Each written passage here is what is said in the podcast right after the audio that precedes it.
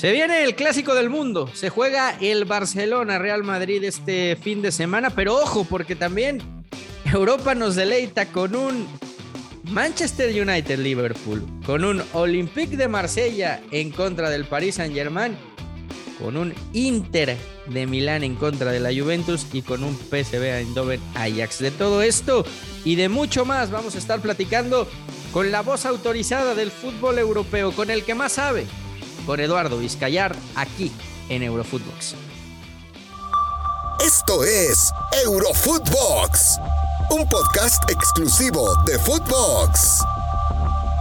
Hola, ¿qué tal? Y sean todos bienvenidos a Eurofootbox. Soy Fernando Ceballos, soy en ausencia de Rafa Márquez Lugo y vamos a platicar de un fin de semana cargado de clásicos, poniendo foco, por supuesto, en el clásico que, que mueve al mundo del fútbol entre Barcelona y Real Madrid. Y qué mejor que alguien que de esto sabe y mucho. Yo siempre le digo, el que más sabe y me da mucho gusto platicar con Eduardo Vizcayar. Vizca, ¿cómo estás? ¿Cómo te va, Fernando? Bueno, son tus exageraciones, yo te las permito, no, no pasa nada, no pasa nada. Honor a quien honor merece, Vizca. Oye, eh, pues un Barça Madrid que llega sin los reflectores, evidentemente, ¿no? De, de, otros años, pero que no deja de ser el clásico que, que, mueve al mundo, ¿no?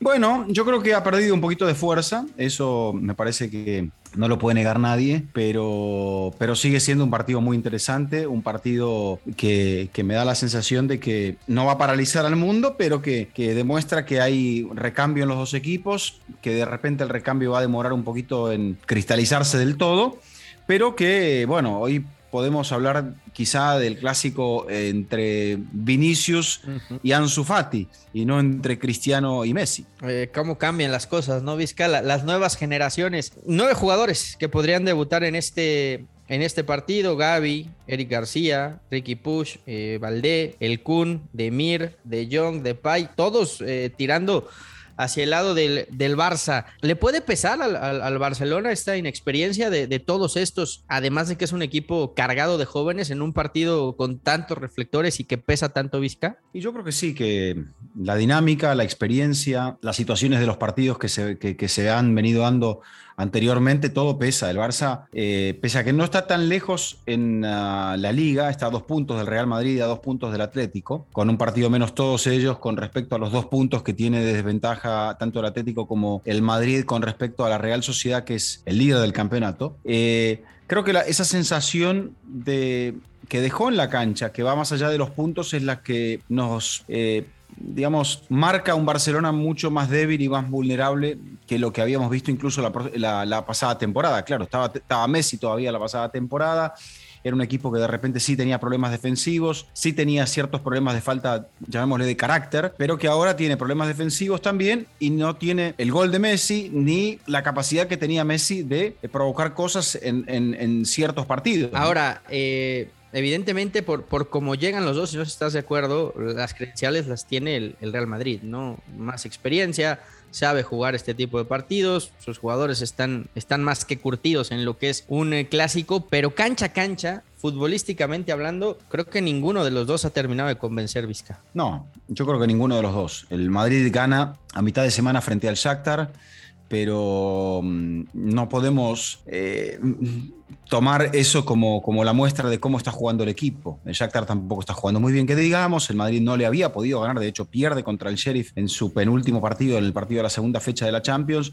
Había perdido frente al Español. O sea que no es un equipo que venía mostrando un, un gran fútbol, que, que eh, había demostrado incluso en la primera parte de la temporada, pese a sacar partidos adelante, que no estaba muy firme defensivamente. Y se entiende esto. Faltaba Casemiro, faltaba, faltaban sus dos grandes escuderos y la defensa se ha... Eh, rearmado, tenido que rearmar después de la baja nada menos que de Ramos y de Barán. Le está, está exagerando el Barça con, con, toda esta campaña mediática con Ansu Fati o, o es más bien motivar al, al niño, al chavito que salió de la cantera, que esté ilusionado por, por llegar al primer equipo, que ha demostrado cosas. O sea, yo creo que eh, si, a, si lo que no se le puede recriminar a Fati es que grande no le ha quedado la camiseta y que inclusive llevando esa 10 con todo lo que pesa lo ha asumido con, con mucho compromiso, pero se le está ya empezando a sobreexponer ¿Está toda esta maquinaria mediática quizá poniendo en riesgo a un buen futbolista a futuro? Y probablemente sí. Eh, Ansu Fati había comenzado asesorado eh, el hermano de Messi. Era quien lo llevaba, ¿no, Vizca? Sí, o al menos lo aconsejaban. Y ahora ya pertenece a la escudería de Jorge Méndez. O sea que el Barça necesita un estandarte que se ponga la camiseta número 10, si es posible, y que le dé la esperanza primero al, club, a la gente del club, de que hay vidas eh, post-Messi y que luego el Barça es capaz de tener referentes más allá de, por ejemplo, la figura de Piqué, que es un jugador ya veterano, o de Sergio Busquets. Entonces, están buscando ese referente en Ansu. Yo sí coincido, que creo que es demasiado pronto y es demasiada carga, eh, entendiendo que incluso el jugador viene de, una lesión muy complicada, estuvo casi un año fuera, eh, en un principio pensaban que iban a ser tres meses, fueron cuatro operaciones o cuatro intervenciones de los médicos en esa rodilla, y, todavía no lo estamos viendo al mejor Ansu Fati. Yo creo que la, jugada que se pierde el otro día en el partido de la Champions eh, a mitad de semana contra el Dinamo Kiev, que incluso quiere hacer una definición medio de ni siquiera de chilena, sino con, una tijera por arriba de la cabeza y la tira muy desviada, tenía dos compañeros de frente con la defensa revolcada, demuestra que, el jugador quizá no esté manejando del todo bien este tipo de presión. Era un partido de presión para el Barça, el, de la Champions, tenía que ganarlo sí o sí, y Ansu lo habían reservado para el final pensando sobre todo en el clásico y en la recuperación, porque en el partido anterior contra, creo que fue contra el Valencia, que, cuando, que es cuando lo saca a los 60 minutos, eh, Ronald Kuman. Y bueno, a mí me deja la sensación de que, bueno, en cierto modo, Fati todavía no está para la 10, pero el Barça necesita desesperadamente encontrar a alguien a quien colocar en el afiche. Y sin dinero hay que voltear a la masía, ¿no? No, queda de otra, esa es la, realidad. Eh, yo, le veo buenas maneras, yo creo que es un, jovencito que no le ha pesado para nada, debutó a los 16 años con el primer equipo del Barcelona, lo vimos justamente, como decías, contra el Valencia, segundo disparo a puerta, la, la manda a guardar, creo que tiene unas condiciones bárbaras, Fati, pero sí no, sé si se le está empezando a, sobreexponer y quizá es momento que el Barça le, mete un freno, aunque ha demostrado que, puede con la presión. Coincido contigo y, en ese partido de Champions también creo que es, la falta de madurez, ¿no? Y ese puntito que le falta por, madurar a Ansu Fati. Yo sigo creyendo que el proyecto del Barça a futuro debe ilusionar con Pedri, con Gaby, con Ansu Fati, pero el problema es que los resultados los tienen que dar hoy. Te llevo a la otra vereda, te llevo a la vereda del Real Madrid. Este es el Vinicius realmente que, que estaban esperando, al que tanta paciencia le tuvieron. Estamos viendo ya el explotar de Vinicius en, el equipo blanco. ¿Puede confiar el Real Madrid en el brasileño? Y yo creo que puede y debe, las dos cosas, los dos verbos, eh, poder y deber, y que son dos verbos muy poderosos, ¿no? Eh, Vinicius ha demostrado con goles en esta temporada que es quizá el jugador que, el Real Madrid necesitaba en cuanto a um, esa posición de desequilibrio en el ataque que había dejado de tener después de la salida de Cristiano Ronaldo y que había ido a buscar en nada menos que en Eden Hazard, que ha sido un fiasco, podemos decirlo, ¿no? O sea, Hazard no ha dado lo, que se esperaba que diera y creo que esa es una situación de, carencia y, de falencia de los dirigentes a la hora de pensar en qué, en qué jugador le convenía al equipo, pero bueno, no son los únicos que se han equivocado, ¿no? Eh, me parece que eh, hay muchos, los dirigentes del Barça han cometido errores peores. A ver, vamos a los números, ¿no? Porque los números a veces mm. son fríos, pero nos explican muchas cosas. No, no, no mienten, esos no mienten, Vizca. No, Vinicius en, ocho partidos, en uh, un cuarto de los minutos que tuvo en la temporada pasada, un poco más de un cuarto, tiene cinco goles con respecto a tres de la temporada pasada, donde jugó en 35 partidos y 1972 minutos en liga. Había marcado en segunda división con el Castilla, había marcado cuatro goles en una temporada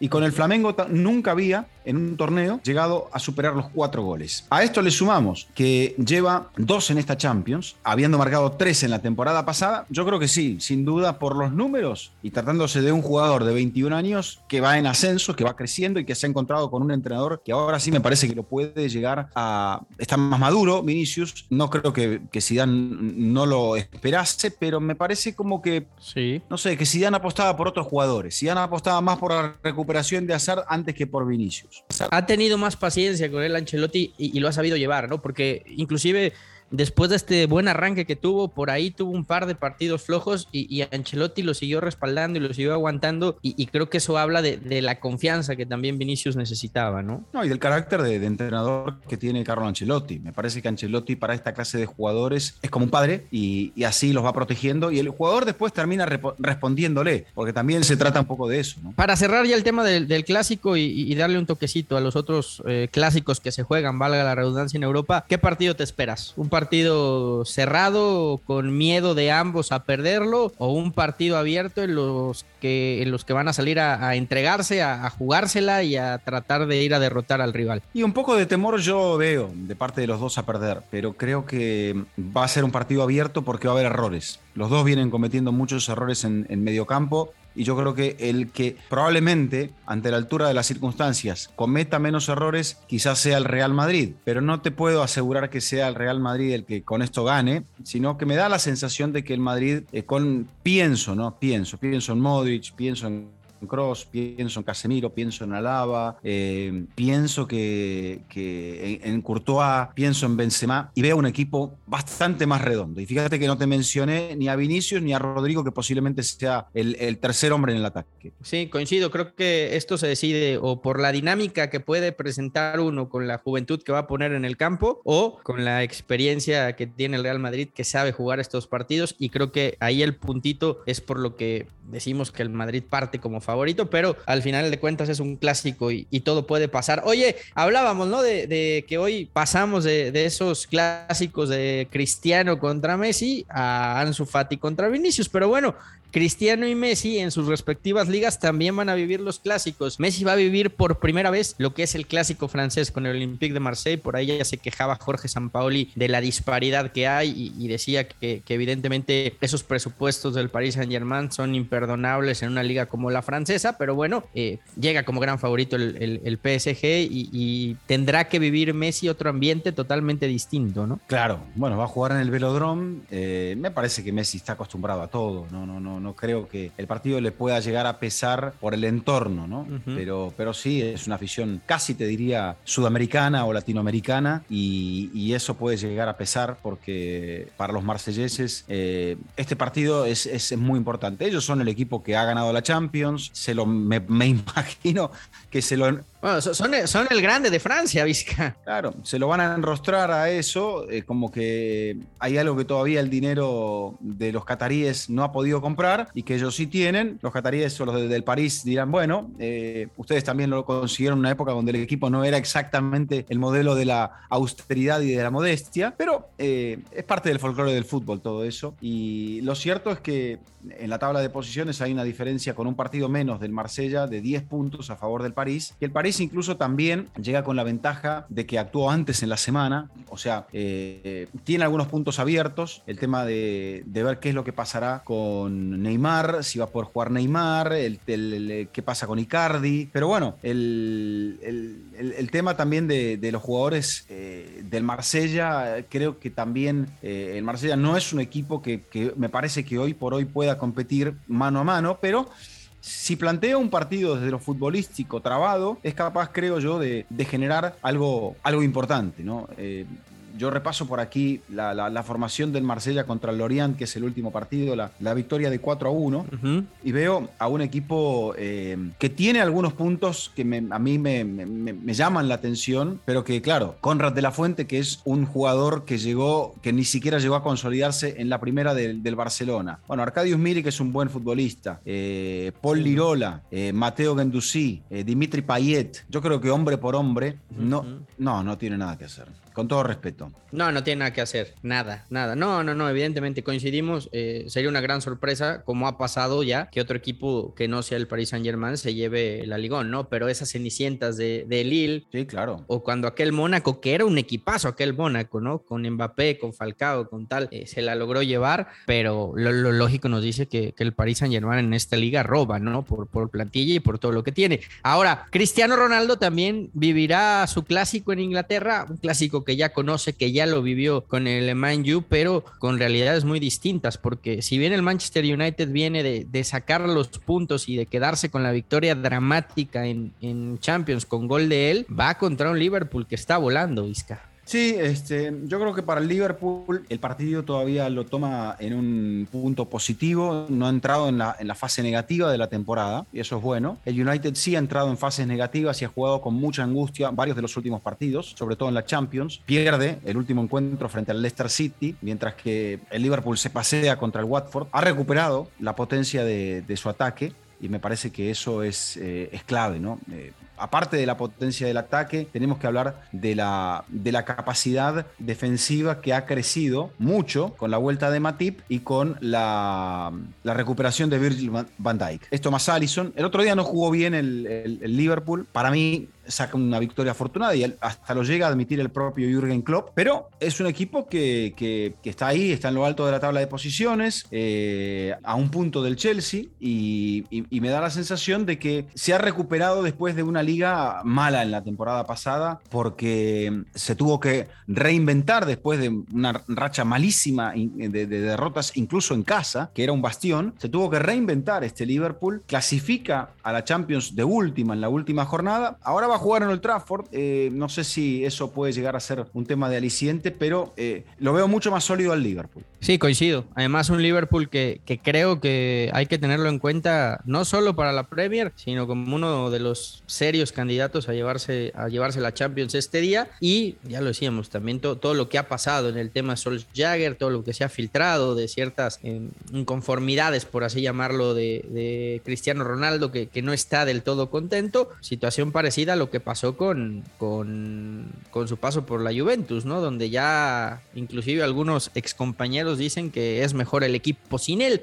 La Juve que también tendrá su, su clásico ante el Inter de Milán, eh, una Juve que, que, no está viendo las suyas en Serie A después de que la dominó por tantos y tantos años, ¿no? Estaba viendo los números del Liverpool. El Liverpool, Fernando, no pierde desde el mes de abril uh -huh. cuando cayó frente al Real Madrid uh -huh. 3 a 1 en Valdebebas. Uh -huh. Creo que tres goles de Vinicius ese día. A ver, déjame revisar la estadística. Dos de Vinicius. Dos de Vinicius, perdón, y uno de Asensio. Sí. Y no pierde en la liga desde marzo cuando cayó frente al Fulham en casa. Y había en ese, en, en ese tramo del campeonato, había enlazado cinco derrotas en casa en liga consecutivas. No, ese ya Liverpool no. ya no está más. Ese Liverpool que, que casi pone a riesgo la clasificación para esta Champions ya está en el olvido. Mucho tiene que ver Klopp, que ha vuelto a recuperar a jugadores importantísimos como Salah, que creo que está en un momento espléndido. Aún así te digo, el Atlético uh -huh. le hizo un partidazo, se lo da vuelta, o mejor dicho, se lo empata y casi se lo da vuelta si no es por Allison. Y después creo que el arbitraje tiene mucho que ver. No voy a discutir si estuvo bien o si estuvo mal,